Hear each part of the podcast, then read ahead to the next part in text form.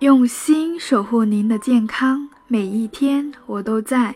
您好，我是您的健康小管家景红，欢迎收听减肥说。如果你喜欢减肥说分享的每一次内容，记得收藏关注我的栏目哦。减肥说在此祝您身体健康，身材窈窕，身心愉悦。这几天有听众问我有没有联系方式，想要咨询一下，当然可以。我在标题下面留了我的微信，如果有什么想要跟我聊的，可以添加一下。不过因为我上班时用的比较多的是工作微信，所以可能查看私人消息会不太及时，看到了还是会给你回复的。好了，今天讲一讲各位女性都很关心的问题，那就是减肥对大姨妈的影响。因为内容比较多，我会分为两期来讲。大家都知道饮食会影响经期，如果有减肥经历的话，应该会有切身体验。通过健康的饮食减肥，能让例假变得规律，减轻经前期综合征，痘痘也不长了，皮肤还变好了。不过也有很多客户跟我说，开始减肥后，经期变短了，量也少了。有些朋友的周期变得不准了，甚至是延迟很久都没来。良好的饮食方式会帮助你改善经期，而不当的减肥方法会让经期紊乱起来。容易出现经期紊乱的饮食减肥法，通常是过度节食或断绝碳水的减肥方法。节食大家都知道不对的了。今天先跟大家聊聊缺少碳水的减肥饮食对女性月经周期的影响。其实，女性的月经周期是由两种性激素此消彼长来调节的。这两种性激素就是雌激素和黄体酮，而且这两者具有相反的功能。一个正常的完整的月经周期是这么一个过程的，有四个期间。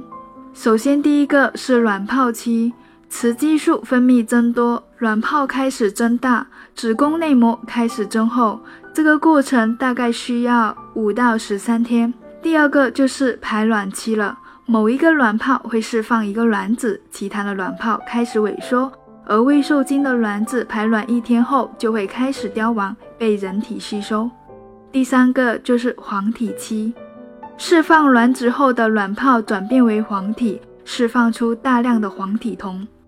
这种激素是通知子宫内膜可能会有受精卵要发育成胚胎哦，做好准备迎接胚胎植入。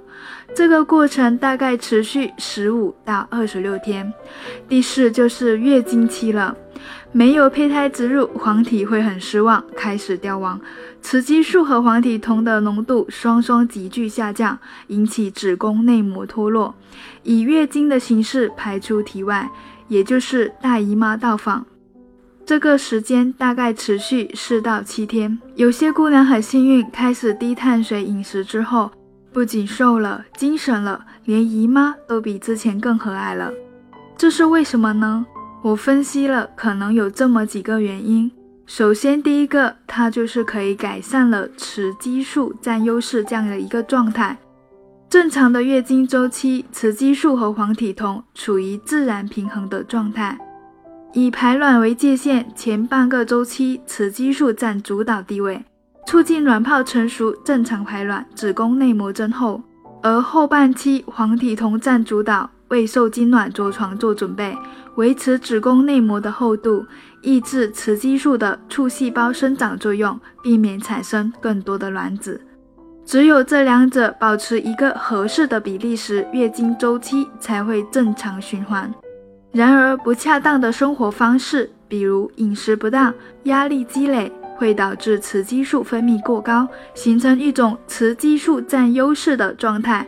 造成一系列的妇科问题，常见的有经前期综合征、月经周期不规律、子宫内膜异位症、乳腺增生等等。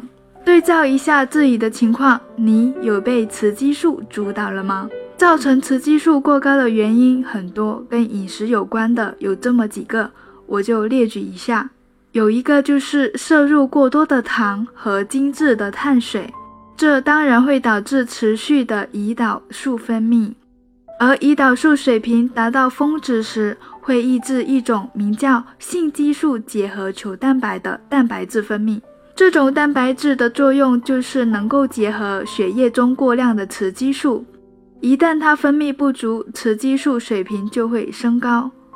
说到这里，也辟谣一下，其实红糖水根本没有什么暖宫的效果，排出的血块也不是什么寒气，只是你正常脱落的子宫内膜。少吃碳水，尤其是红糖这种简单的碳水，才能帮助你降低过量的雌激素。缓解你的经前期综合征的症状。第二个就是吃了太多的豆制品。大豆可以说是自然界最具有雌激素活性的植物了，具有大量的异黄酮，这是一种植物雌激素。由于异黄酮可以和人体内的雌激素受体结合，因此当女性到了更年期，体内雌激素分泌不足时，食用豆制品可以部分缓解更年期的不适，但是呢，也有研究者怀疑摄入过多这种异种雌激素会导致人体内激素紊乱，甚至影响生殖。第三就是长期摄入面食，长期大量摄入面食，其中的麸质会引起肠道渗透性增加，也就是肠漏症。激素平衡和肠道功能之间相互影响。通过排泄清除多余的激素，可以影响体内的激素水平，而激素水平的波动反过来也会影响肠道菌群的构成。第四，肝脏不够强健，也就是肝脏功能不全。雌激素大部分是在肝脏内代谢，而除了人体内自然分泌的雌激素，还有一些化学物质跟雌激素的结构类似。叫做环境雌激素，比如生活中我们常用的塑料瓶、食品包装和罐头盒里，这些经常含有一种物质叫双酚 A，这是一种类雌激素。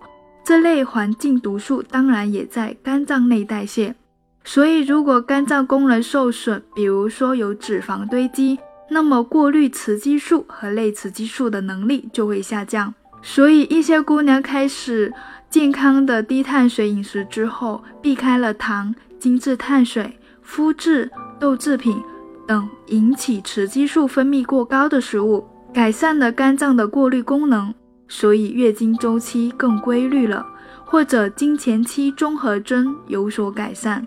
那么，对照完这四种现象呢？如果你发现自己雌激素太多，那该怎么办？我的建议是在生活中一定要拒绝吃添加糖和加工包装食品，保持优质的低碳水摄入，少吃豆制品，减少面食的摄入，进行健康的低碳水饮食之后，月经周期变得更规律。第二个原因可能是改善了多囊卵巢综合征 （PCOS）。首先，这里强调一点，多囊卵巢综合征不是一种疾病。